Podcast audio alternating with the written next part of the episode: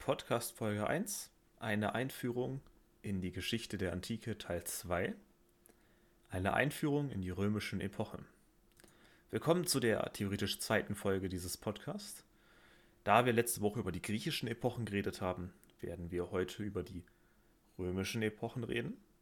Und diese Epochen beginnen ganz klassisch in der Königszeit. Diese beginnt, wenn man es unbedingt einteilen möchte, 753 vor Christus und geht bis 510 vor Christus.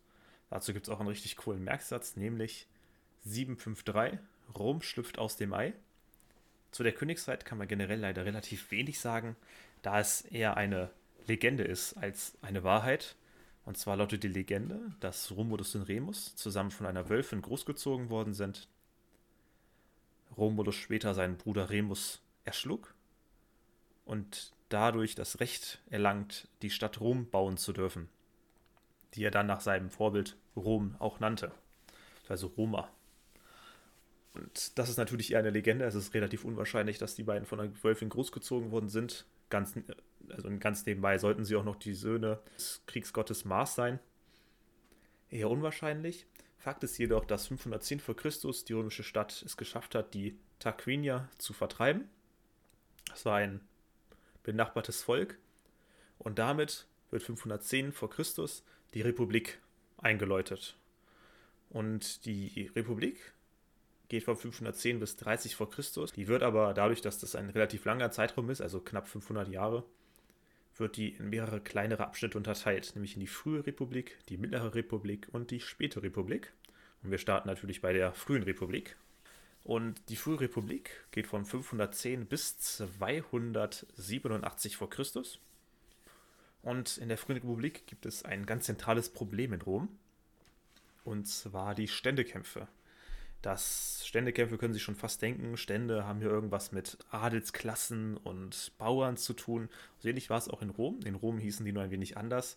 Da hieß es Patrizier gegen Plebejer also die Elite, also vertreten als Patrizier, gegen die praktisch Nicht-Elite, gegen die Plebejer. Daher kommt auch heute der Ausdruck Plebs, wenn Sie das schon mal gehört haben. Das ist ja so viel wie du, du Pleb, du Bauer. Und das versuchte man mit mehreren verschiedenen Gesetzen zu bekämpfen. Man schafft es aber nicht so ganz, bis 287 die Lex Hortensia eingeführt wurde. Und das war so die Grundverfassung der, der Republik. Und diese bedeutete auch ein Ende der Ständekämpfe. Und warum das Lex Hortensia heißt, also Lex heißt auf Latein so viel wie Gesetz oder das Gesetz. Und Hortensia beschreibt in erster Linie den, den Namen von dem Mann, der das Gesetz eingeführt hat, also Hortensius. Also Lex Hortensia, das Gesetz des Hortensius. Und so konnte, hat er sich wahrscheinlich verewigt. Und im 4. Jahrhundert generell betrieb Rom eine durchaus aggressive Außenpolitik. Das heißt, sie führten mehrere Kriege und erweiterten so ihr Gebiet. Zum Beispiel, wenn man da einen Krieg nennen möchte, wäre das der Krieg gegen die Samniten, also ebenfalls ein benachbartes Volk, die Vertreibung der Etrusker, nach denen die toskanische Stätte benannt worden ist. Also falls Sie Toskana schon mal gehört haben. Das ist die ehemalige Heimatstadt der Etrusker. Dazu kommt noch, dass Rom es schafft, ein italienisches Bundesgenossensystem zu gründen. Das heißt so viel wie das Rom, die benachbarten Städte unter seine Macht zwang, sie aber sich selber überlässt. Also Rom sagt zwar, ihr, wir sind die oberste Macht, aber ihr dürft so bleiben, wie ihr seid. Fall, denn im Falle eines Krieges könnten, konnten diese Städte, die um Rom drumherum gruppiert waren, praktisch den ersten Angriff abfangen. Und so hatte Rom ein sehr praktisches Frühwahrsystem. 287 v. Chr. wurden die Ständekämpfe durch die Lex Hortensia beendet und dort beginnt dann auch die Mittlere Republik. Diese geht bis 133 vor Christus, also von 287 bis 133 vor Christus. Und in der Mittleren Republik wird Rom in erster Linie zur Beherrscherin des Mittelmeerraums und eine Vormacht Italiens. Und wie wurde Rom innerhalb so einer kurzen Zeit, in Anführungsstrichen, also ist natürlich schon zwei Jahrhunderte knapp, oder eher 150 Jahre. Und das ist ein sehr, sehr kleiner Zeitraum, wenn man sich das mal verdeutlichen möchte. Rom ist eine Stadt, also wirklich eine Stadt und nicht nur eine Hauptstadt von einem Land, sondern nur eine Stadt, die ein gewisses Gebiet hat und wird in diesem Zeitraum der Mittleren Republik von dieser kleinen Stadt zur Vormachtstellung von Italien, Spanien und Nordafrika. Und das alles von dieser kleinen Stadt ausgehend. Also sehr beeindruckend. Und wie hat Rom das geschafft? Na, zuallererst durch die Punischen Kriege. Die gehen von 264 bis 201 vor Christus. In auf die Punischen Kriege werde ich auch in der nächsten Podcast-Folge nochmal genauer eingehen. Durch eine und durch eine imperiale Expansion. Und zwar der Eroberung des Ostens. Und zwar Rom hatte generell eine relativ aggressive Außenpolitik, wie auch schon in der frühen Republik. In der späten Republik wird das ab 200 relativ nahtlos fortgesetzt. Und zwar wird in der Eroberung des Ostens, wie auch schon der Name sagt, der Osten erobert. Das heißt, Griechenland, Makedonien und Asien, also Kleinasien, wird erobert. Das geht dann auch bis 133 vor Christus. Und ab da startet dann die späte Republik. Und die späte Republik wird jetzt nicht wie davor in irgendwelche Kriege eingeteilt, sondern um die späte Republik relativ einfach zu halten, wird die in Dynastien eingeteilt. Und zwar geht man da nach vier Dynastien vor oder Dynastien nach Herrschenden vor. Nämlich nach den Grachen, nach Marius und Sulla, nach Pompeius und Caesar und nach Octavian und Marcus Antonius. Denn das waren immer die, also die dominierenden Persönlichkeiten der späten Republik. Die späte Republik selber geht von 133 bis 30 vor Christus. 30 vor Christus wird Ägypten erobert und zwar durch Gaius Octavian, den wir heutzutage alle unter dem Namen Augustus kennen. Wie Sie vielleicht schon mal gehört haben, war Augustus mehr oder weniger der erste Kaiser. Er selber bezeichnete sich nicht als Kaiser, wird aber von uns heute so gesehen. Und deswegen beginnt ab 30 vor Christus die römische Kaiserzeit. Auch diese Kaiserzeit unterteilt sich wieder in zwei verschiedene äh, Epochen. Und zwar einmal in die frühe Kaiserzeit und in die späte Kaiserzeit. Manche würden diese auch noch unter Prinzipat und Dominat einteilen, wobei Dominat heute eher in der Forschung jedenfalls eher weniger benutzt wird, sondern eher der Name Spätantike oder eben späte Kaiserzeit. Und das Prinzipat, bleiben wir jetzt mal bei den lateinischen Begriffen, die sind vielleicht ein wenig einfacher zu merken, oder das Prinzipat oder halt eben die frühe Kaiserzeit geht von 30 bis 230 vor Christus bis 284 nach Christus und die späte Kaiserzeit geht von 284 bis 565 nach Christus. Und auch hier wird das in erster Linie wieder nach den vorherrschenden Dynastien eingeteilt. Zum Beispiel im Prinzipat durch die julisch-claudische Dynastie, durch die flavische Dynastie die Adoptivkaiser, die Severer und dann am Ende kommt eine Reichskrise. Was man zum Prinzipat so verallgemeinert sagen kann, unter Trajan, der herrschte von 68 bis 117 nach Christus, äh, Entschuldigung, 98 bis 117 nach Christus erreichte das Römische Reich seine maximale Ausdehnung und ging damit von Großbritannien bis runter zum heutigen Iran. Und das ist schon eine ganz schön große Fläche und war damals fast die bekannte Welt. Sie müssen sich vorstellen, Amerika gab es natürlich noch nicht und Asien war immer so ein Fleck für sich, sagen wir mal. Und das ist auch so das, was man so grob direkt zum Prinzipat sagen kann. Ich werde da definitiv später nochmal drauf eingehen. Wir wollen es aber heute dabei belassen. Von 235 bis 284 nach Christus haben wir dann die Reichskrise des dritten Jahrhunderts. Und das war in erster Linie eine Zeit mit wirtschaftlichen Fehlern, großen und dramatischen Niederlagen und sehr vielen unterschiedlichen Herrschern, die manchmal gleichzeitig herrschten, manchmal nur ein paar Wochen und eine sehr chaotische Zeit. Diese ging circa bis 284, bis dann Kaiser Diokletian an die Macht kam. Und der Diokletian, der führte so zu einem Umbruch und zu einer Stabilisierung des Reiches.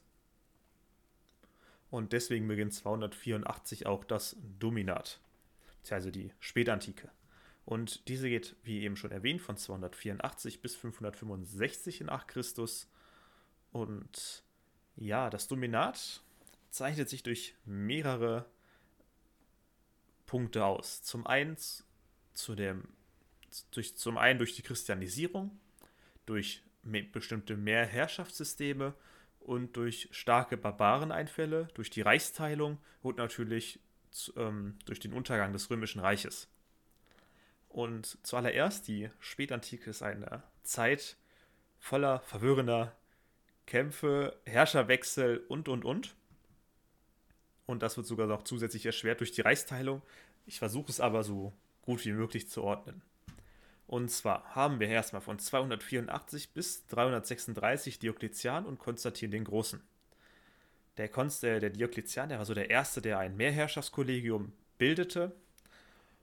Auch er förderte schon die Christianisierung des Reiches, setzte es aber noch nicht komplett durch. Konstantin der Große hingegen förderte die Christianisierung komplett, gründete Konstantinopel 324 und hielt 325 nach Christus das Konzil von Nikaia ab. Konzil von Nikaia war so ein sehr, wichtiger, ein sehr wichtiges Ereignis in der Christe, ähm, im, im, Christentum, in der Christ, Christen, in der Geschichte des Christentums, so rum. Ab dann circa 364 herrschte dann der erste Kaiser der valentinianischen theodosianischen Dynastie, und zwar Valentinian I. Auch er führte eine Toleranzpolitik durch, das heißt Christianisierung, also Christen waren in Ordnung, aber auch andere Völker waren, war, war okay. 378 nach Christus beginnt dann auch, also sagt man, ist ungefähr der Beginn der Völkerwanderung. Das heißt, Völkerwanderung haben Sie vielleicht schon mal gehört, dass die ganzen ähm, Nomadenvölker im Osten, also die Hunnen, die Goten und so weiter und so fort, konnten nicht mehr da bleiben, wo sie waren. Ähm, das hat, so wie ich es in Erinnerung habe, mehrere Gründe führe ich jetzt aber nicht auf, die sind nämlich nicht wichtig. Diese Gründe aber führten zu Beginn der Völkerwanderung, die sie dann bis an die Grenzen des Römischen Reiches führte. Also das war meistens die Donau- und die Rheingrenze. Und das war für das Römische Reich sehr, sehr schlecht, weil es kamen jedes Jahr oder über die, über immer so bestimmten Abschnitten ähm, immer wieder neue Barbarenvölker, die natürlich weiter wollten. Also die wollten ja nicht einfach vor der Grenze dann warten.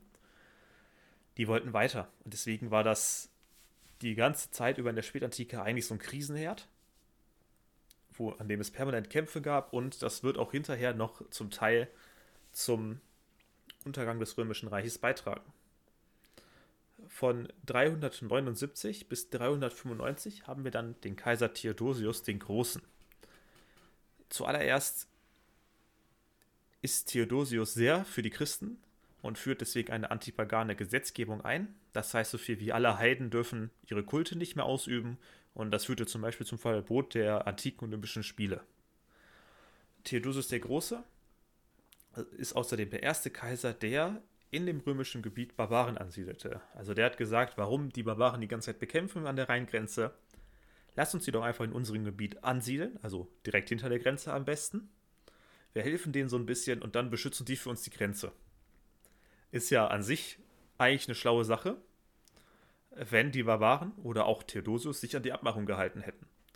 Denn Theodosius hat ihnen versprochen zu helfen, also mit, unter, mit Nahrung, Waffen, hat das aber nicht eingehalten und die Barbaren haben natürlich gesagt, warum sollten wir das einhalten und haben dann angefangen, die Reichsgrenze zu plündern, beziehungsweise den nördlichen Teil des Reiches. Sie waren ja schon drin, was soll sie denn aufhalten? Also das war so der, der mit der größten Fehler, der zum Untergang des Weströmischen Reiches geführt hat. Nach Theodosius Tod, 395, wurde das Reich dann unter seinen Söhnen aufgeteilt. Und zwar bekam Arcadius Ostrom und Tonorius Vestrum. Das heißt, wir haben jetzt, das Reich wurde ungefähr der Mitte geteilt. Wir haben jetzt zwei römische Reiche, nämlich einmal das Oströmische Reich und das Weströmische Kaiserreich. Die arbeiten zwar zusammen und sind, waren auch faktisch noch ein Reich, aber die Unterschiede wurden mit den Jahren immer stärker. Also das Oströmische Reich, ging es deutlich besser, denn sie hatten erstmal eine bessere finanzielle Ausgangslage plus weniger Barbareneinfälle. Denn die Grenzen, also die schlimmen Grenzen Rhein und Donau, gehörten in erster Linie zum Weströmischen Reich. Das Schicksal nahm ab da seinen Lauf. Das Weströmische Reich war ohne die Unterstützung aus dem Osten mehr oder weniger hilflos und das führte dann zu einem langsamen Ausbluten bis 476 nach Christus, wo der letzte römische Kaiser dann auch abgesetzt worden ist. Und davor wurde Rom mehrmals durch Goten geplündert, zum Beispiel 410 durch die Alarich-Goten. Ähm, es gab einen gescheiterten Afrika-Feldzug. Afrika wurde nebenbei erobert, 429. Der Feldzug Stock 4 und das war auch so der Todesstoß des Weströmischen Reiches. Das Oströmische Reich hingegen existierte doch gut 100 Jahre länger, bis 565 nach Christus. Und zwar nennt man diese Zeit, also diese, diese letzte Zeit des Oströmischen Reiches, nennt man Justinianische Zeit. Die geht von 527 bis 565 und startet mit der Thronbesteigung von Justinian I. und endet mit dem Tod von Justinian I. Und diese Zeit ist insofern nochmal wichtig, nämlich durch zwei Ereignisse. Nämlich einmal durch, durch drei Ereignisse, sagen wir drei Ereignisse. Zum einen nämlich die Kriege, die Justinian führte. Justinian führte mehrere Kriege und schaffte es, das alte römische Reich fast wiederherzustellen. Also er eroberte Italien zurück von den Goten, also von den von den Goten, er eroberte Afrika zurück von den Vandalen und ebenfalls auch Spanien. Das heißt, wenn wir so mal das Römische Reich Erinnerung rufen wollen, das war ja früher von Großbritannien bis zum Iran und dieses Ostrom, also diese, also Iran, Ägypten und sowas, das, das existierte noch. Und Justinian hat es jetzt noch geschafft, Italien, Nordafrika und Spanien wieder hinzuzufügen. Also er hat schon wieder, das Römische Reich sieht schon wieder ganz gut aus, so wie es früher auch mal aussah. Das Problem ist, dass das Oströmische Reich auch nicht mehr die Kapazitäten hatte, um das zu bestreiten. Also die Steuereinnahmen aus Italien und Spanien und Afrika waren denkbar gering, denn die hatten immerhin mehrere Jahrzehnte des Krieges hinter sich. Das war zum Beispiel, war zwar eine große Leistung von Justinian, aber auch gleichzeitig der Fehler, der zum Untergang des Oströmischen Reiches geführt hat. Dazu kommt, dass 541 nach Christus die Justinianische Pest ausgebrochen ist. Diese tötete circa ein Viertel der lebenden Römer und ist natürlich auch ein Faktor, der sehr zum Untergang des Oströmischen Reiches beigetragen hat. Etwas, was uns aber heute sogar noch beeinflusst, ist das Justinianische Recht, also das dritte große Ereignis. Und zwar veröffentlicht, wurde unter Justinian veröffentlicht der Corpus Iuris Civilis. Das ist ein allumfassendes Gesetzwerk, welches heute fast die ganze, äh, ganze bekannte Welt beeinflusst. Also eigentlich mehr oder weniger alles, bis auf Teile von Nordafrika, Nord, also bis auf Teile von Afrika und Nordamerika. Das sind so die Teile, die am wenigsten beeinflusst worden sind. Und das Corpus Iuris Civilis setzt sich aus mehreren Gesetzwerken zusammen, die Justinian gesammelt hat und danach auch noch veröffentlicht hat. Und wie gesagt, die sind halt heute noch sehr wichtig für unser heutiges Recht. 565 stirbt Kaiser Justinian und bezeichnet damit das Ende der spätantiken Zeit. Damals wird das kein einschneidendes Ergebnis, Ereignis gewesen sein. Heute jedoch schon, denn ab Kaiser Justinian geht es mehr oder weniger bergab. Theoretisch könnte man hier jetzt noch 565 bis 1453 als byzantische Zeit einsetzen, bis dann Konstantinopel oder beziehungsweise Byzanz 1453 erobert wird. Und das waren die römischen Epochen. Ich hoffe, Sie haben jetzt einen guten Gesamtüberblick erhalten und wir werden in den nächsten Podcast-Folgen besser auf die einzelnen Epochen oder einzelnen Ereignisse eingehen können. Zum Beispiel die nächste, äh, die nächste Podcast-Folge wird über den Punischen Krieg gehen. Ich hoffe, Sie werden sich auch diese anhören. Und ja, dann bis dahin.